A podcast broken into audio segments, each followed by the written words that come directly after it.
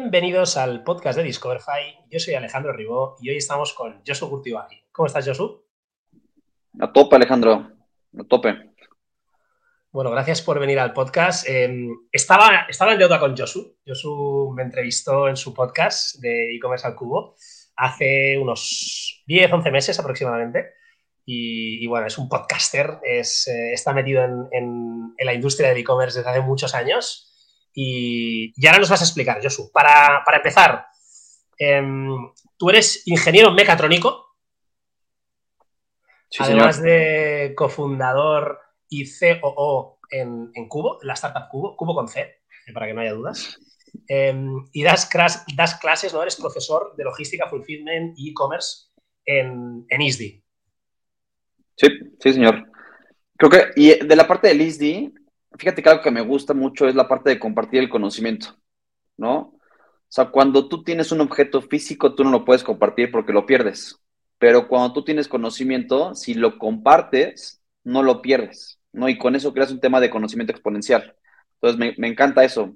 Y particularmente el e-commerce en América Latina está muy en pañales. Desconozco mucho cómo esté en, en España, ¿no?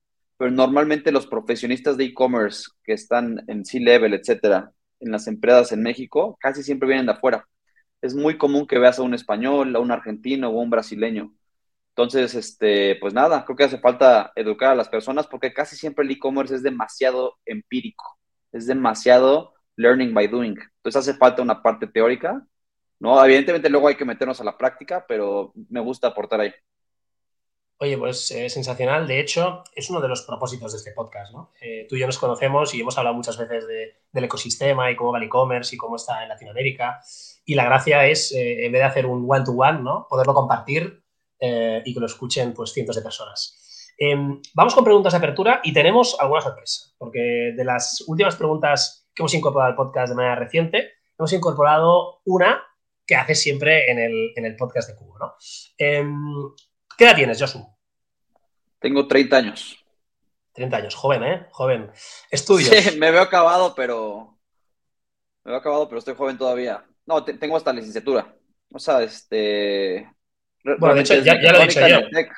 Sí, ya lo he dicho yo, eres, ingeniero, exacto. Em, ¿Dónde vives? Ahorita estoy en Bogotá, pero normalmente estoy en México. Es que en eh, Cuba tenemos operaciones en México, Colombia y en, en, Brasil. Y pues nada, creo que no, o sea, me encanta ir a las operaciones, ¿no? Me encanta ir a los, a los países a dar, pues, no, no, sé si, no sé si el empujón, pero a estar presente con el equipo, etcétera. Y pues nada, ahorita me tocó estar en Colombia, que es una locura, ¿eh? Muy bien. Em, ¿Cuál es tu superpoder? Mi superpoder, yo creo que es la perseverancia. Y la perseverancia es como que una connotación positiva, porque si no lo podrías decir que soy muy terco, ¿no? Y lo puedes ver como a nivel personal, cualquier cosa que me propongo y lo escribo, sí o sí lo tengo que hacer. ¿no? Tengo una obsesión con todo. Eh, en el mundo deportivo, por poner un ejemplo, yo hago deporte de larga distancia, ¿no? Que siempre yo he pensado que todos deben tener triatlón de larga distancia, ¿no? Ironman, que justo, no sé cuándo se va a publicar el podcast, pero ahorita estamos en el, en el campeonato mundial de, de Ironman, ¿no? Que es en Kona. Pero bueno, este, yo creo que todos tendrían que hacer alguna vez en su vida un deporte de larga distancia. No lo que vives en el, evento y en todo el entrenamiento es algo que realmente es un antes y después en tu vida. yo todavía me acuerdo cuando crucé la primer meta de Merriman, fue en, Los Cabos, en México, 2014. Este, es un antes y después de ellos. O sea, como que sientes que cualquier cosa que te propongas lo vas a lograr, ¿no? ¿Cuál es tu marca eh, personal? ¿Cómo que mi marca personal? el tiempo, el tiempo de tu Ironman. Ah, mi, eh, ya, mi, mi PR. El primero lo hice en 13.27 y el último lo hice en 10.40. No está mal, ¿eh? El siguiente sub 10 ya, ¿eh? Sí, pero ya llevo desde el 2018 sin hacer, pero bueno. Luego regresamos. Bueno, eh, Josu, última de apertura para romper el hielo. Si fueras un e-commerce, ¿cuál serías? Eh, pregunta complicada, pero si, me preguntas eso, la respuesta sería cualquiera de, los clientes de Cubo. Yo tengo ¿eh? demasiado el chip, tengo demasiado el chip de como contribuir a la comunidad. Entonces, o sea, literal, cuando yo compro una proteína, yo sí o sí o sí la tengo que comprar de un cliente cubo. Y se acabó. Yo quiero una ropa de ejercicio, me voy con un cliente cubo. Quiero unos lentes con un cliente cubo. O sea, sí, me, me, encanta demasiado contribuir con los clientes para empezar, ¿no? Y, este, y la otra que también me gusta ya mucho hacer, estoy en un mood mucho de apoyar a América Latina, etcétera.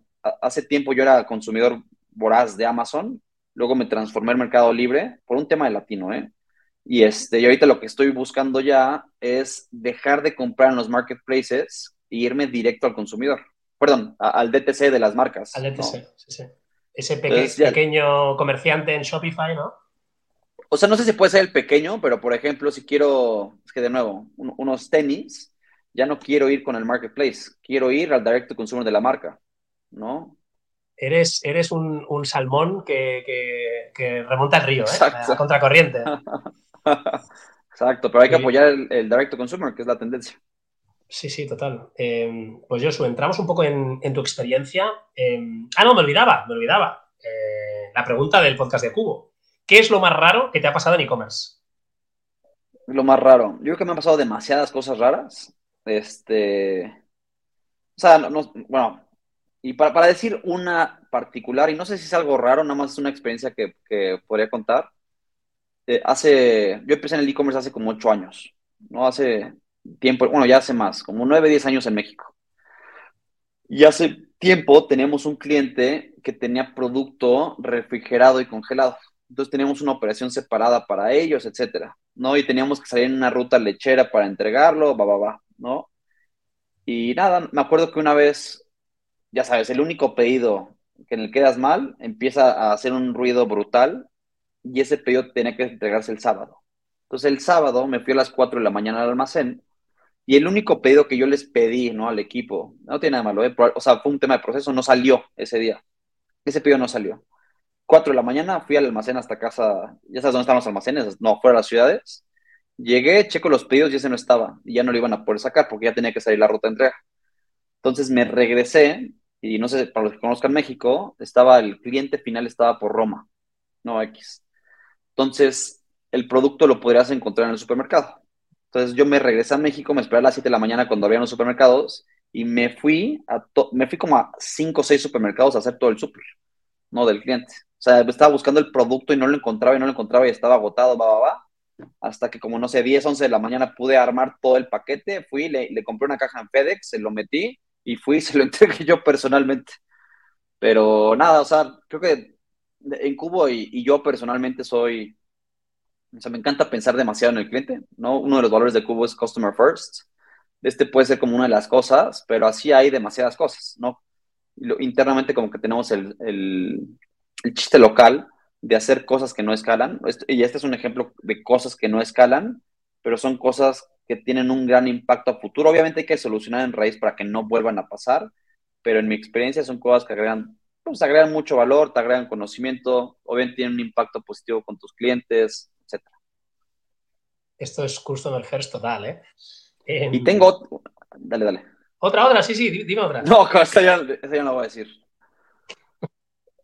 No, dale, pues segui dale, dale, Seguimos eh, hablando de tu experiencia, ¿no? tu trayectoria. Eh, 30 años, llevas más de 10 años ya trabajando en la industria, ¿no? Y empezaste em emprendiendo, ¿no? Eh, se puede decir que eres ya second time entrepreneur. una startup de, veo en tu perfil de LinkedIn, ¿no? De placas solares. Sí, o sea, realmente, o sea, mi trayectoria muy rápida es, eso fue en la universidad. Arranqué un negocio o una idea, no sé si fue negocio, no sé en qué etapa se convierte en negocio, ¿no? Y pasas de idea a negocio, que era de paneles solares, ¿no? En México. Trajimos el primer eh, contenedor de producto, va, va, va, pero la realidad es que ahí faltó mucho foco, ¿no? Mucho foco, este, yo creo que éramos muy jóvenes, no sabíamos bien lo que hacíamos, ya todos se imaginarán cuando, cuando apenas estás estudiando en la universidad en qué etapa de tu vida estás, pero bueno, eso fue un primer proyecto, yo lo diría más que una primera empresa. No, obviamente muchos aprendizajes, etcétera. Faltó ahí demasiado comercial, diría yo. Luego me metí a trabajar a consultoría, ¿no? Consultoría logística particularmente. Este fue mi primer trabajo formal. Antes de eso estuve como de trainee en una empresa que cotiza en la bolsa en México que es de, sartenes, ¿no? Y de aluminio, va. Y cuando entré a la consultoría, yo siempre he pensado que tu primer trabajo marca demasiado hacia dónde te vas a encaminar en tu vida profesional. Entonces, particularmente este primer trabajo que tuve fue en consultoría logística, ¿no? ¿Y te ha eh, marcado? Sí, claro, porque eso me encarriló y, y, la verdad es que me dio demasiado aprendizaje, ¿no? Fue una escuela totalmente. Me sorprende que me hayan pagado por trabajar ahí, porque neta yo hubiera pagado por haber hecho eso. No, pues fue una locura. Eh, para los que tienen experiencia de consultoría, saben que, que, el tema de aprendizaje, ¿no? Como los ciclos de los proyectos pueden llegar a ser cortos, depende mucho en, la, en la, consultoría que estás, pero en este caso eran proyectos de tres a seis meses y hacías varios proyectos en paralelo, va, va. Te da demasiado conocimiento de diferentes industrias y, este, y como que y tienes mucha oportunidad de aprender para hacer propuestas de cosas a mejorar. Entonces creo, creo que eso es demasiado divertido y obviamente me dio un conocimiento holístico pues, o sea, trabajé ahí con, con Nike, con ATT, con Mars Choco, con Caribe Cooler, con Bacardi, va, va, va, ¿no? Empresas de México, y eso, pues, me, ayudó bastante, ¿no? O sea, fueron dos años a full y fue de cero a cien, ¿no? De, de o sea, no me, de lo poco mucho que pude haber aprendido en ese momento. Entonces, luego de ahí me salí con, con el que era el director del área de logística, ¿no? Y puse una empresa de igual, exactamente lo mismo, nada más que él y yo haciéndolo por separado.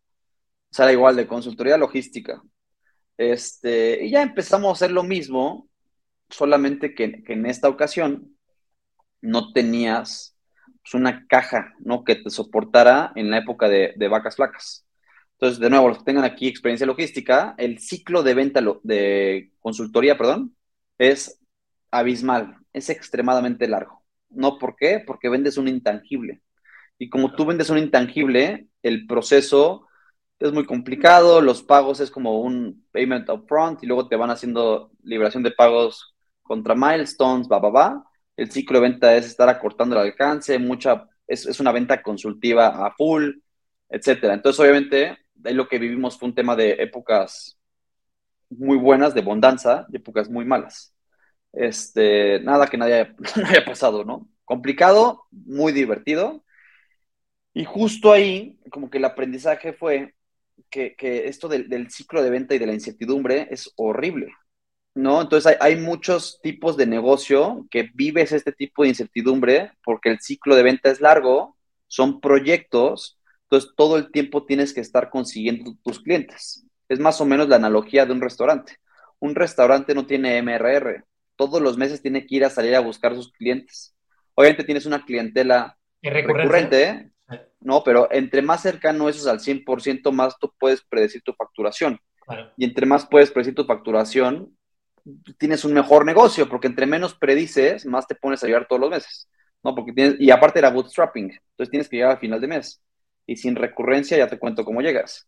Entonces ahí fue cuando empezamos a cambiar el modelo, porque en ese momento era cuando empezaba el e-commerce, y casualmente este, había una, una chava que le iba a invertir un, fondo de capital de riesgo que tenía un, bueno, tenía un, era vender matcha, una parte era la parte del e-commerce y toda la otra parte era la parte de, de retail tradicional y el fondo de inversión tenía miedo que iba a reventar el negocio, ¿no? Para arriba, y como lo llevaba en su casa, en su, en su sala, y no estoy exagerando, decían, güey, estos güeyes no van a poder escalar.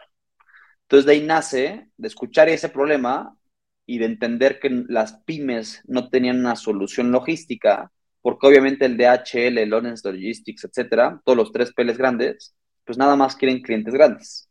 Pero la realidad es que 50 clientes chiquitos te hacen uno grande, ¿no? Por un ejemplo. Entonces, este, arrancamos con este cliente en un modo de 5PL, ¿no? Donde nosotros tercerizábamos la operación con un 3PL y les dábamos como un tema de asesoramiento logístico y este, ya, entonces les ayudábamos a crecer y lo más importante, empezábamos a generar un tema de MRR. Entonces ya tenías una base de clientes que todos los meses ibas a tener, teníamos un tema de igualas, porque ya la consultoría en lugar de venderla como por proyecto, la vendías por iguala mensual. Entonces empezamos, a, mover todo a un tema de MRR, ¿no? Para tener más certidumbre que incertidumbre.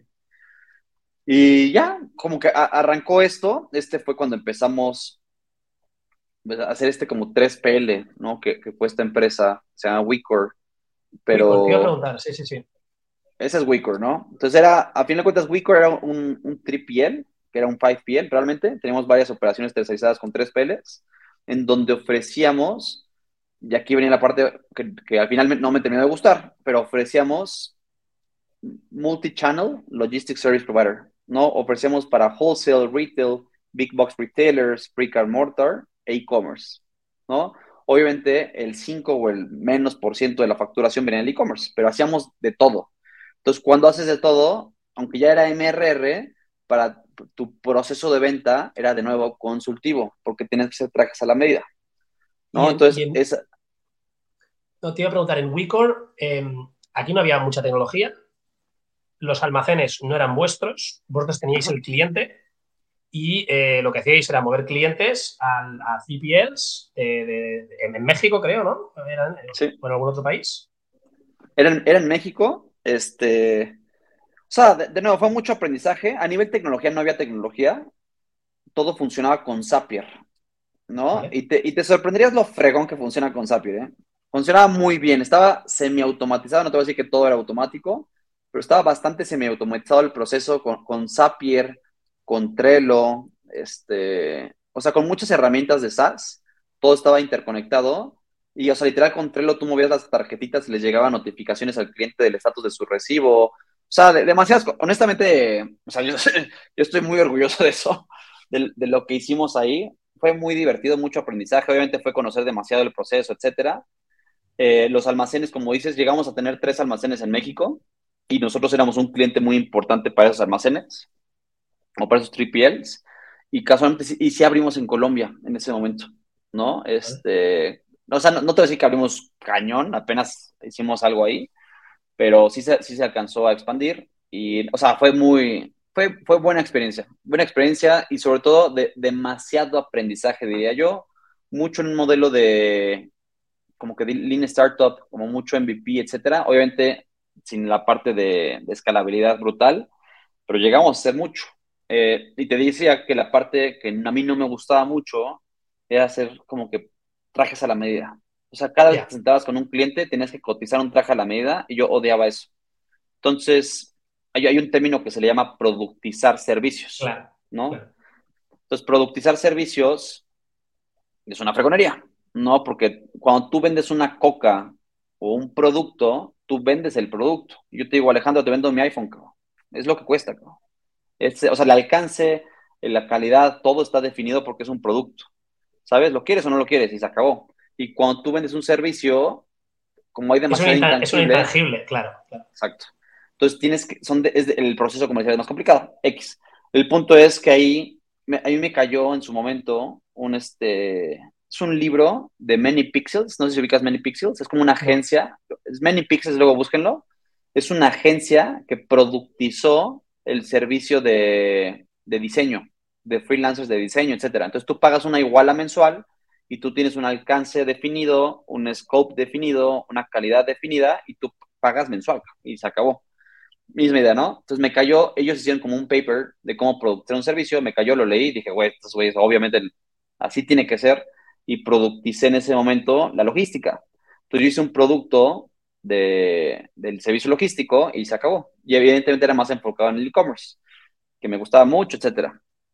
Eh, porque, porque me acuerdo, y todo nace porque una vez en, la parte de, la consultoría, no sé si me estoy teniendo mucho, pero estaba hablando con, cuando hice el proyecto de Nike, y yo veía los unit economics del e-commerce contra el, un resurtido a tienda, para decirte números, o sea, entregar 5 mil pares en e-commerce multiplicado por 6 dólares promedio, ¿no?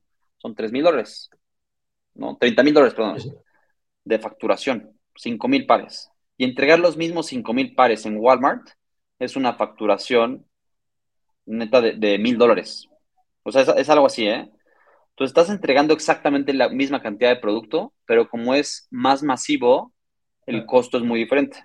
Entonces, por la tendencia, y eso se, eso se me quedó muy marcado, porque estaba hablando con, el, con la empresa que le hacía estos servicios y de la comparativa, ¿va?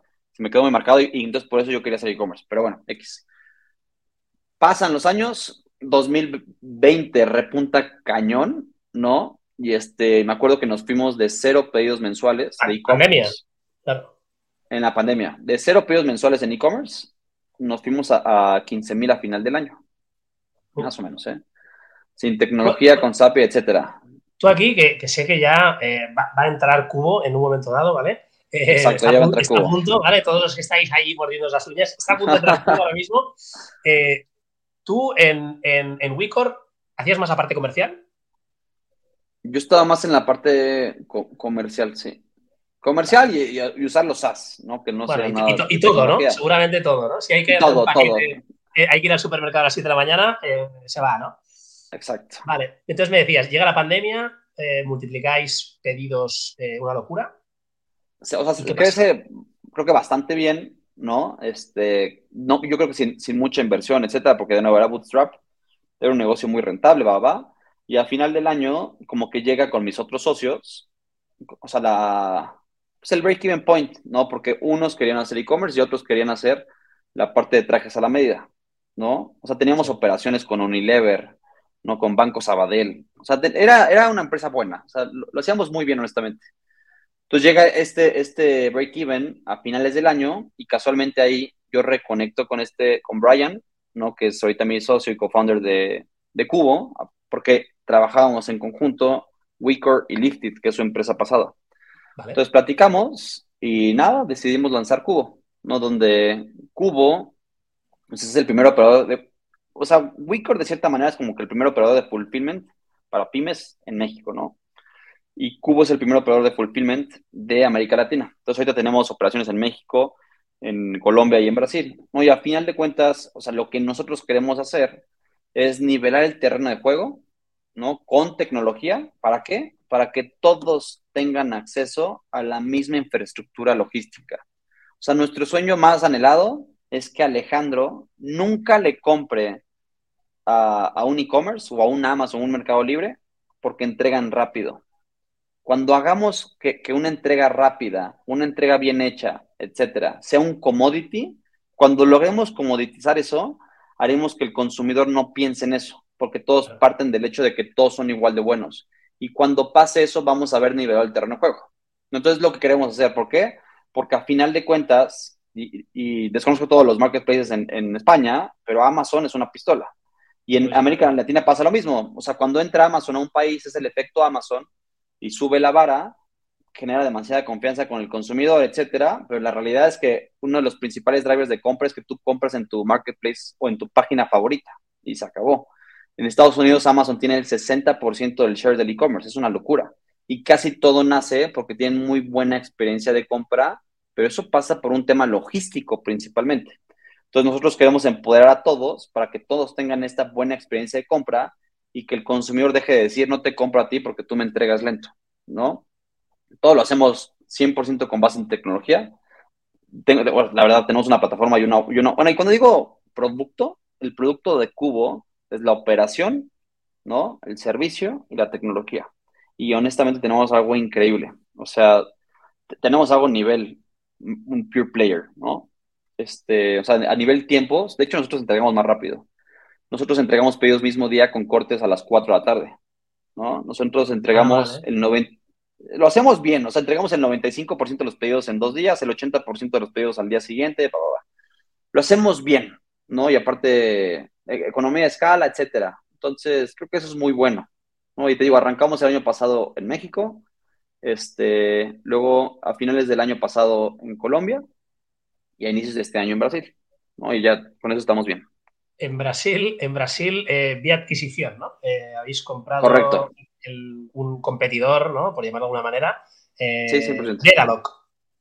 Correcto, sí, en Brasil arrancamos en febrero de este año, bueno, febrero o marzo, y fue a través de, la adquisición de un competidor, correcto. De un fulfillment, con la, misma idea. La primera adquisición fue la que hizo Cubo, ¿no? A Wicor. Total. Sí, cuando, arrancó Cubo, obviamente yo me separo de mis otros socios y, o sea, y creo que fue una buena separación porque la repartición de bienes fue muy fácil. Es yo quiero eso y tú quieres eso, pues vámonos, cabrón. Y ya hubo una, o sea, hubo una transacción, pero mínima, ¿no? Irrelevante, pero sí, y con esos clientes que, tengo la fortuna también de, honestamente ya no tanto, pero con casi todos los clientes me llevo mucho. ¿no? O sea, con los clientes que yo cerré, con los clientes que yo he hablado, etcétera, tengo, honestamente, bueno, creo yo, muy buena relación. Seguramente no con todos, ¿eh? y algunos a lo mejor no les caigo tan bien, pero me, gusta tener un contacto cercano con los clientes. Entonces, afortunadamente, todos se fueron al cubo y seguimos en el cubo. ¿No? es complicado, ¿eh? Es complicado que, que, que Josu caiga mal. Ya la gente te puede oír, ya sabe que, eres un trozo de, un trozo de pan. Eh, no, decíamos, ¿no? Hay muchos que dicen que no. Hay muchos que dicen que no, hombre. claro, cuando un día de repente ¿no? no llega un pedido o lo que sea, ¿no? Se acuerdan de, de Josu, ¿no? Exacto. o em, sea, es que eh, la logística es medio ingrata, ¿eh? Claro. Tú puedes ser el mejor en 100.000 envíos, pero la cagas en uno y se acabó. Entonces, ahí hay, un esfuerzo muy importante ahí de, porque para mí es un tema de percepción y realidad. Si la percepción que yo tengo tuya es que eres lo peor y la realidad es que nada más es uno cada 100.000, la percepción a lo mejor es que es el 50%, es que un pedido hace mucho ruido. Entonces, sí, el equipo tiene que estar siempre nivelando la percepción contra la realidad. Eso es algo muy importante a nivel logístico y también eso, es una experiencia de, la consultoría. Porque en la consultoría, el cliente pensaba que le íbamos a hacer un, o le íbamos a hacer un cohete a la luna y era, güey, tú, o sea, sí lo puedo hacer, pero tú pagaste por esto. Entonces, siempre tienes que estar ajustando la percepción con la realidad. Total, total.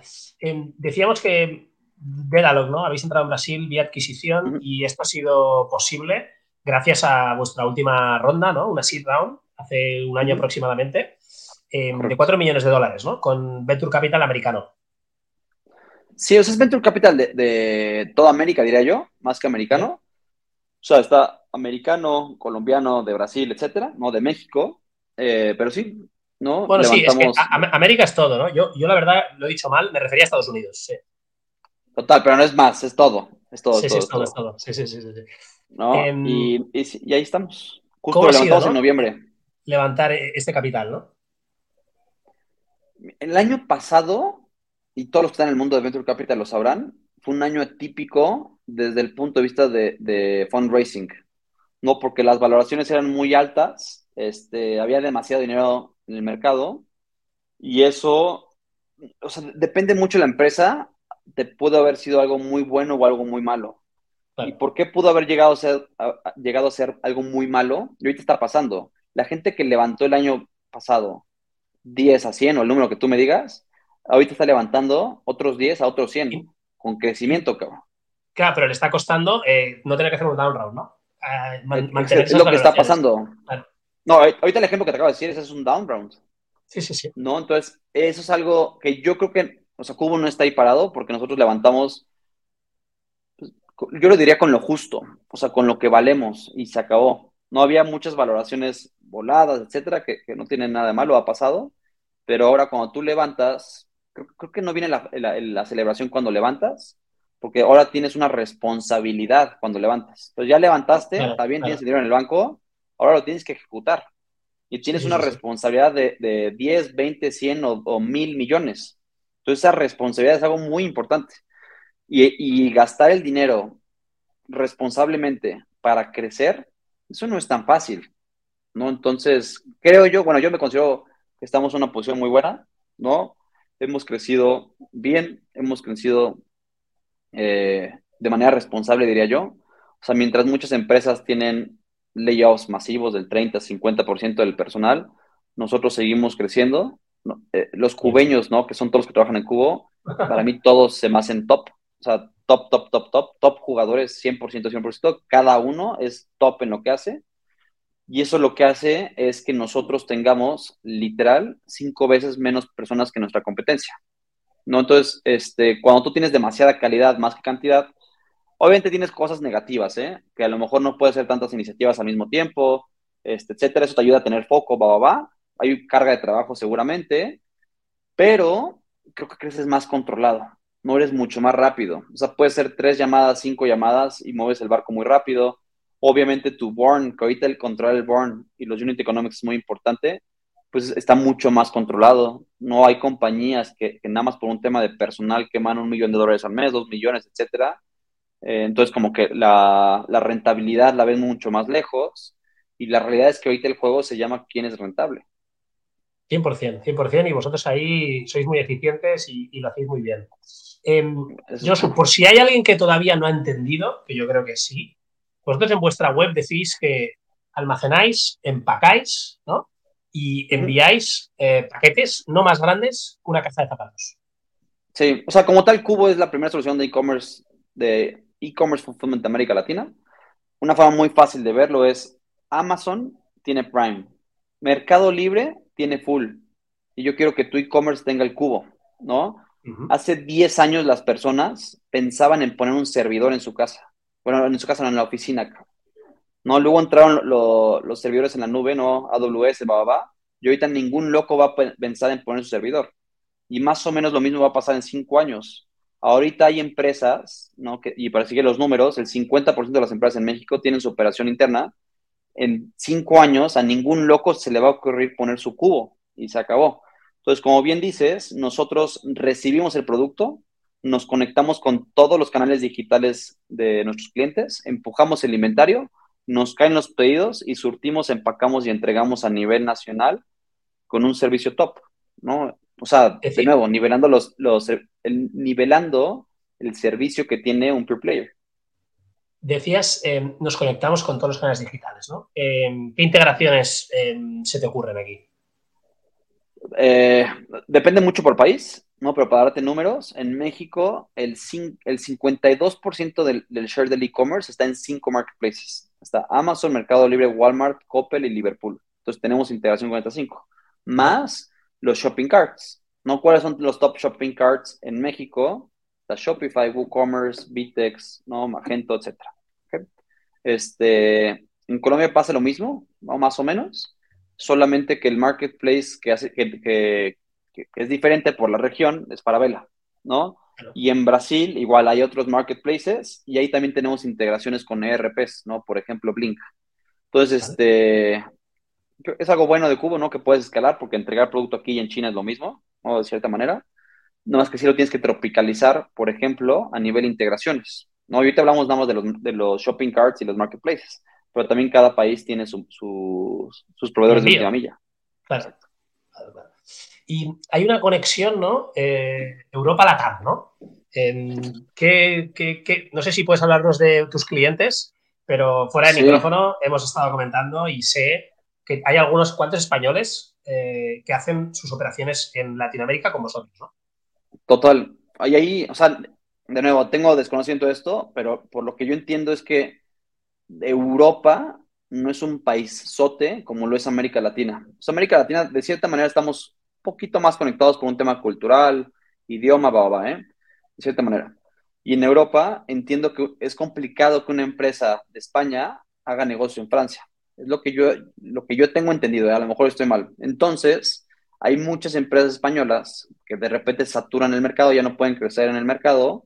Pues la única forma de seguir creciendo es una expansión. Entonces, por, mi comentario anterior, a lo mejor la expansión dentro de Europa no es tan fácil, pero expandirse de Europa a México es relativamente fácil. Entonces, como bien dices, tenemos, tenemos a Plátano Melón, ¿no? Por ejemplo, este, que se llama de Top, ¿no? Me encantan. Tenemos a otro que es de Integra Media, ¿no? Que es Erotic Feel y Web Cartucho y, otros clientes, ¿no? Tenemos clientes top de, de España. Y nada, ellos arrancaron en México con, con Cubo. Ahora que comentamos esto, el, hace poquito teníamos a Fernando Estevez en el podcast de Latam Digital Bridge em, y, él explica ¿no? cómo ellos hacen em, ese servicio de consultoría, ¿no? de ayudarte a hacer el bridge ¿no? a, Latam. ¿no? Y precisamente hablábamos con Fernando, ¿no? decíamos, bueno, pero no, no tendría más sentido eh, cuando has hecho tu tope ¿no? en, en España abrir Francia abrir Italia, ¿no? Y él decía, sí, pero es que en, Latinoamérica, eh, España es un país que lo tienen bien considerado y, en según qué mercados es un blue ocean. hay menos competencia, puedes llegar ahí, haces, si haces bien las cosas, pero claro, lo que no puedes es pues eh, enviar un link de pago europeo eh, a un colombiano, o sea, hay que adaptarse, ¿no? En, múltiples cosas, ¿no? En atención al cliente, en pagos, en 100.000 movidas, ¿no? Y, sí, sí, LATAM está de moda, ¿eh? Esto, esto que queda claro y que los e-commerce que nos escuchan en el podcast eh, les empujamos a que, a que si no están presentes o, solo un poquito, que le, que le, pongan un poco más de gasolina a ese mercado. Es, es una, a mí, bueno, obviamente a mí me encanta América Latina. O sea, así de fácil. Yo cuando viajo, viajo en América Latina. a nivel personal y a nivel profesional, soy adicto a América Latina. Y dinos, eh, Josu, el, vuestro software, ¿no? ¿Cómo, desde el lado del, del, merchant, ¿no? Te estoy aquí haciendo un poco de publicidad. ¿eh? Em, ¿Cómo funciona? ¿no? Yo tengo mi Shopify, me descargo la app y luego a partir de ahí, ¿qué pasa? Eh, yo voy monitorizando todo, yo tengo que, que hacer cosas, es todo automático. O sea, realmente son tres flujos de información, pero así como dices, tienes tu shopping cart, vas, te instalas y se acabó, ¿no? En menos de un clic, como cualquier otra cosa. Este, son tres flujos de información. El primero es Shopify me empuja automáticamente los pedidos. El segundo es yo empujo automáticamente el fulfillment de la orden. Y el tercero es el del inventario. Yo empujo todo lo que está disponible para venta.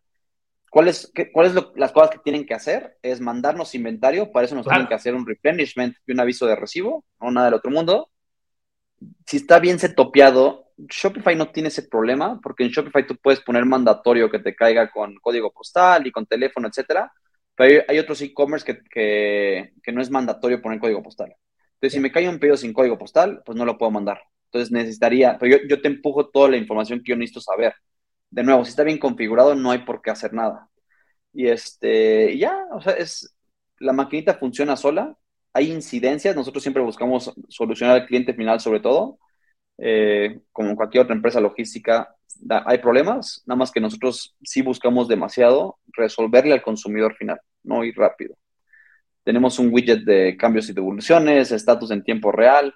No, a final de cuentas, ¿por qué tú y yo compramos en Amazon o en un Pure Player? Es un tema de facilidad, es un tema de transparencia, te dicen cuándo te entregan y es un tema de facilidad de cambios y devoluciones y visibilidad total del estatus del pedido. Entonces, todo eso tú lo tienes dentro del ecosistema de Cubo. Espectacular. Eh, ¿Hay un mínimo? Si yo tengo una marca de calzoncillos y hago 50 pedidos al mes, ¿me cogéis o no?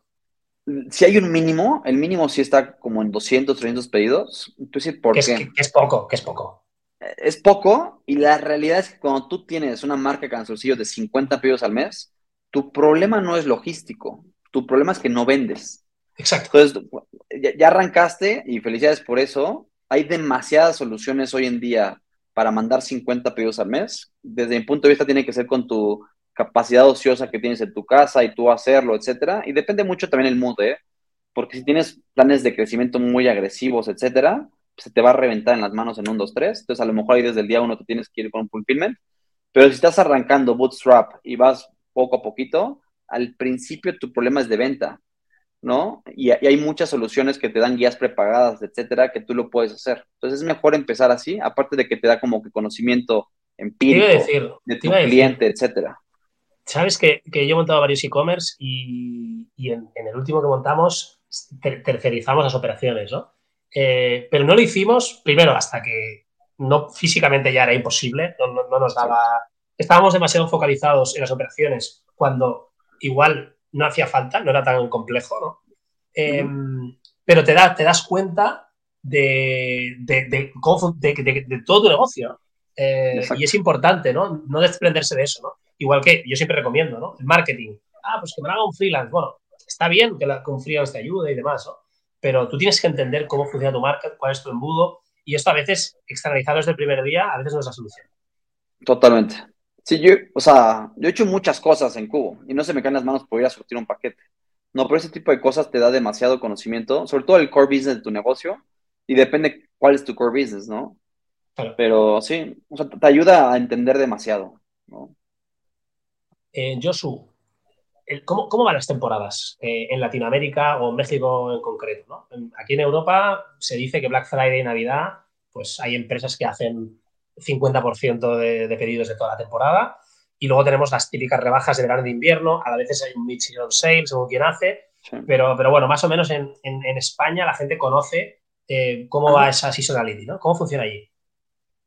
De nuevo, es, depende del país, ¿no? Por ejemplo, en Colombia existía una cosa que era el día sin IVA, que era una locura. Ahorita ya lo quitaron y creo que lo van a regresar.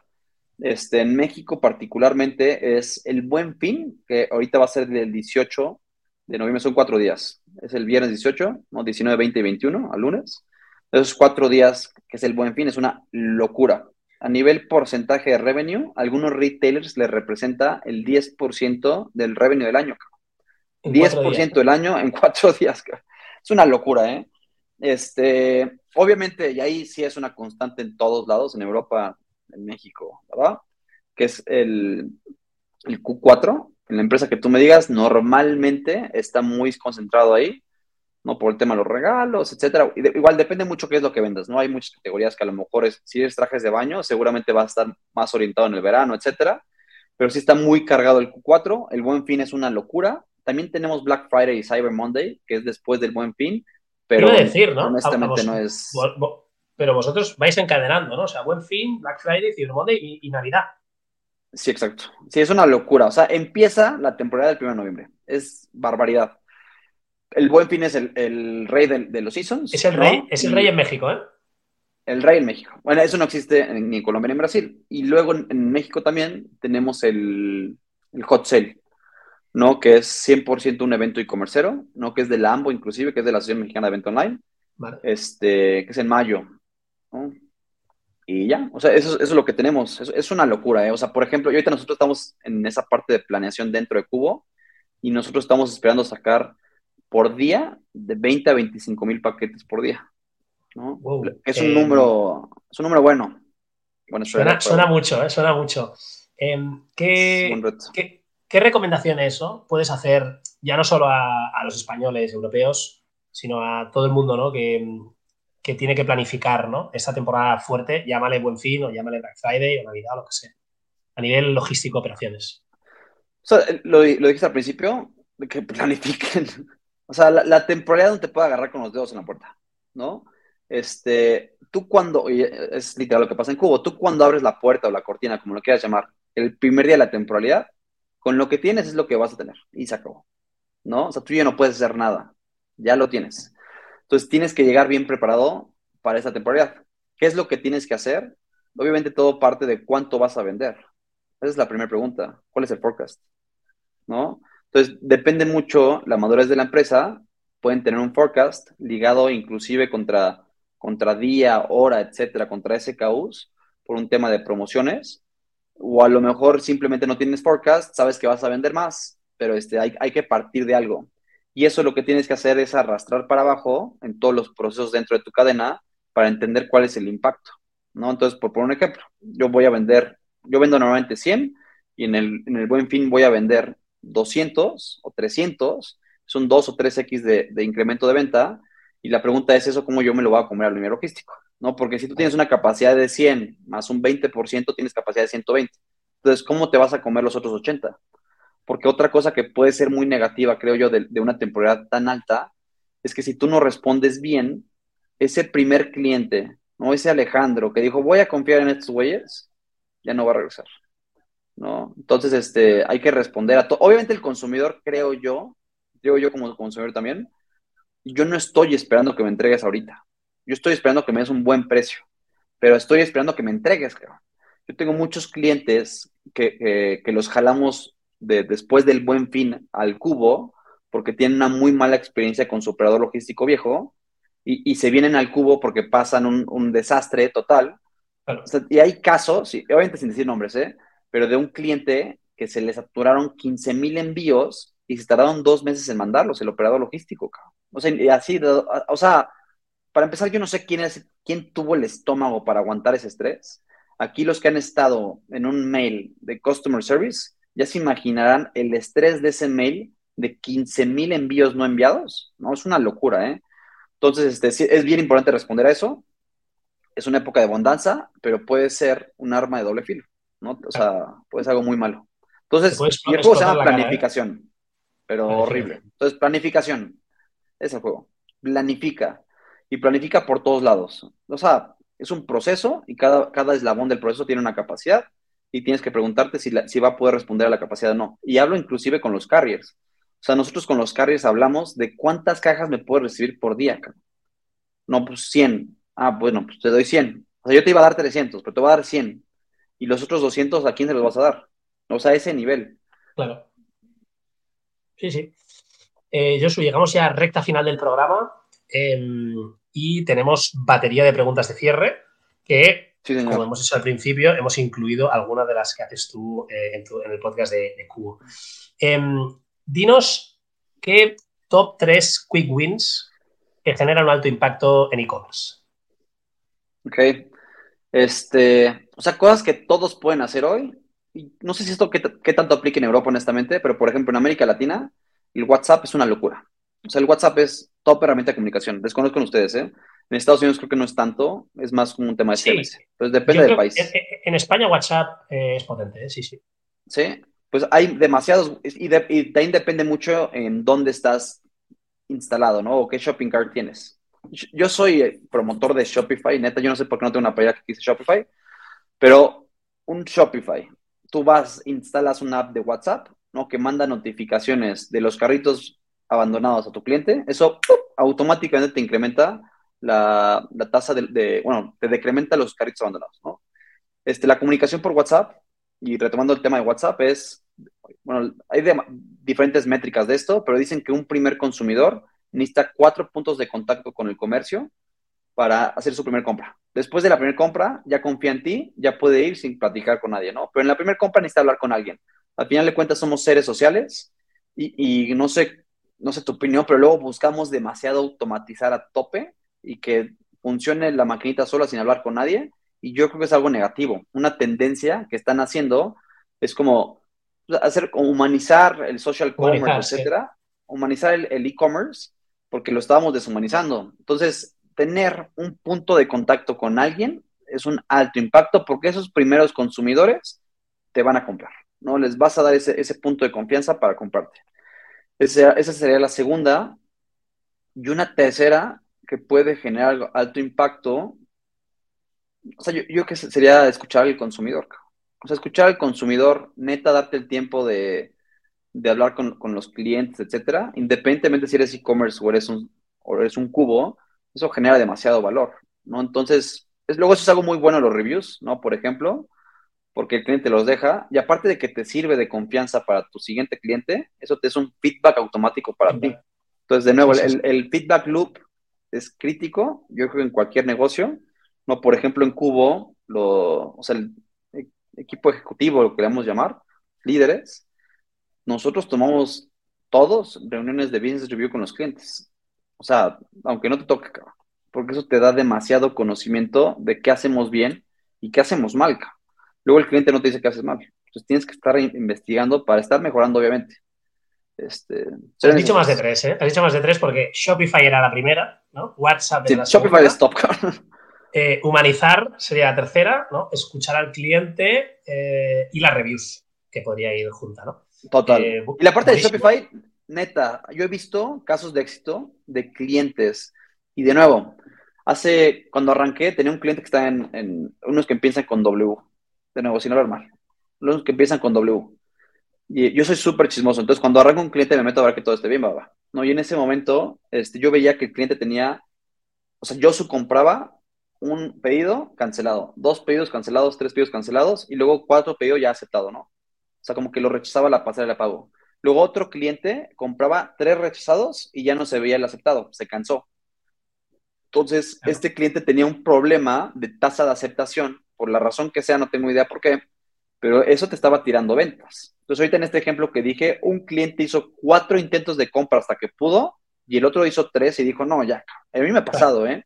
Que intento comprar y que no me acepta, no me acepta, no me acepta. Y digo, güey, pues, o sea, no, me urge, ¿no? o me voy a otro comercio, etcétera. Este, y este cliente al final lo, mandamos con un tocayo tuyo, que es muy buen amigo mío de, de Shopify, lo mandamos a Shopify. Y nada, o sea, incrementaron como 30% de los ventas. Nada más por hacer un movimiento de plataforma, ¿eh? Ojo. O sea, movimiento de plataforma. ¿Por qué? Porque ya tienes las visitas. Obviamente, si tienes un e-commerce de cero visitas al mes, aunque estés en lo que tú me digas, no vas a vender, ¿no? Pero si ya tienes una buena, buena cantidad de visitas, hacer una migración de una mala a una buena plataforma de e-commerce, eso sin lugar de dudas tiene un impacto positivo. Mucha gente lo que yo he visto es que toma la decisión por el costo de transacción. Un costo de transacción de Shopify, el más caro creo que es 2%, baja al 1 y luego está en el punto 5, creo. Es demasiado poquito, cabrón. O sea, te estás agarrando un equipo de tecnología, te estás, este, es una plataforma súper escalable, robusta, no te vas a poner a llorar en el buen fin porque se cae la plataforma, que pasa en las de, otras, de, tú eres el... de, de, primeras da miedo, hay mucha gente que... Uh, 2%, ¿no? Eh, yo, yo, lo he visto, ¿eh? Y es gente que luego rectifica. Obvio. Y, y, y tira el WooCommerce que había montado y, y se, se, se Ah, migra. tú lo dijiste. Sí, sí, sí. Exacto. Eh, venga, vamos ya con, con, una de las últimas. Esta es eh, patrocinada por Cubo, ¿vale? Que conste.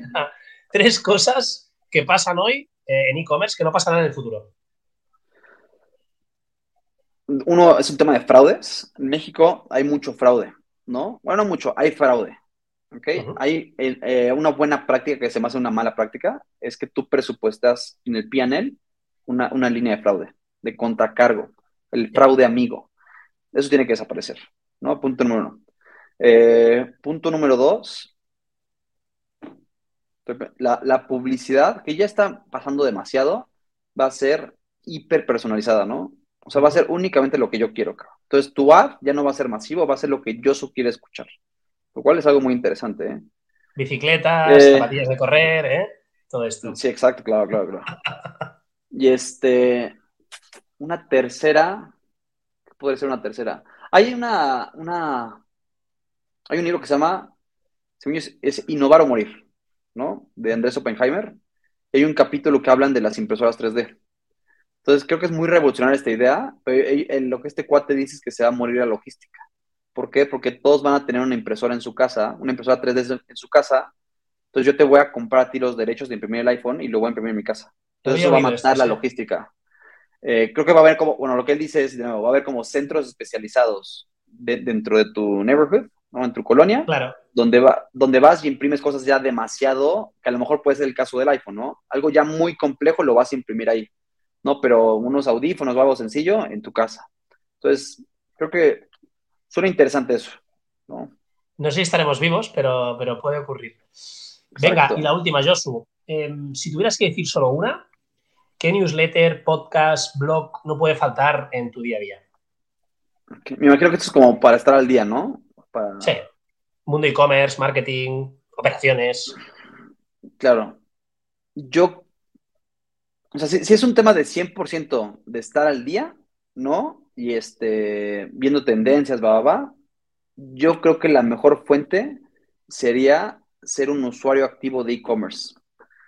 Ese sería mi, mi, punto de vista. Yo, yo todo el tiempo estoy viendo páginas, este, picándole, viéndole, viendo qué, qué, qué, saca Amazon, qué saca Mercado Libre. Estoy con, punto, estoy con, o sea, estoy con los top shopping carts, ¿no? Dentro de su newsletter. Me gusta mucho leer lo que dice Shopify. Uh -huh. Pero sí, de cierta manera, es como, pero como consumidor, ¿no? O sea, pe pensando más en consumidor que en proveedor. Porque al final de cuentas eso impacta directamente en lo que quiere mi cliente y eso impacta directamente en lo que quiere el consumidor. Entonces, eso es, eso es sobre todo lo que yo hago. ¿no? O sea, punto, yo, le reto, yo reto a Mercado Libre y Amazon. Yo, yo intento, o sea, no sé, poner mal mi dirección o algo así, ¿sabes? Como para ver qué es lo que van a hacer. No, yo busco un artículo que está mal etiquetado y lo compro y a ver qué me van a hacer. O sea, ese tipo de cosas a mí me gusta hacerlas, ¿no? Como para retar el proceso y nada, creo que sería por ahí. O sea, empírico, a mí me gusta el tema empírico. Me gusta tener una duda y meterme a ver cómo lo hago. Es un poco hacker, ¿eh? Esta actitud. ¿eh? Eh, me gusta, me gusta. Sí. Está, está, padrísimo, como decís ahí. ¿eh? oye, Josu, hemos llegado al final, ha sido un verdadero placer. ¿Cómo te puede contactar la gente? La gente que, que, pues, que quiere abrir Latinoamérica, ¿no? Y, y, está pensando, ¿no? Tener ahí un partner, un, un aliado.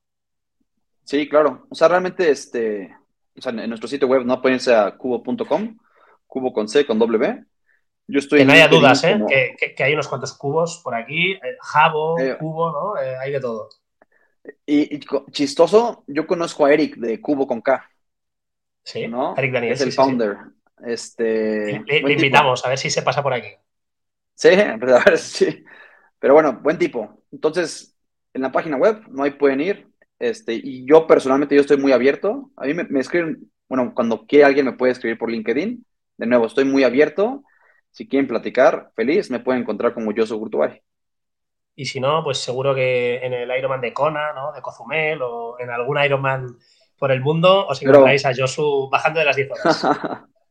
Eso espero, pronto. Josu, muchas gracias. Eh, ha sido un verdadero placer y seguimos en contacto. Seguro. Gracias a todos. Lleven su e-commerce al cubo. Eso, eso.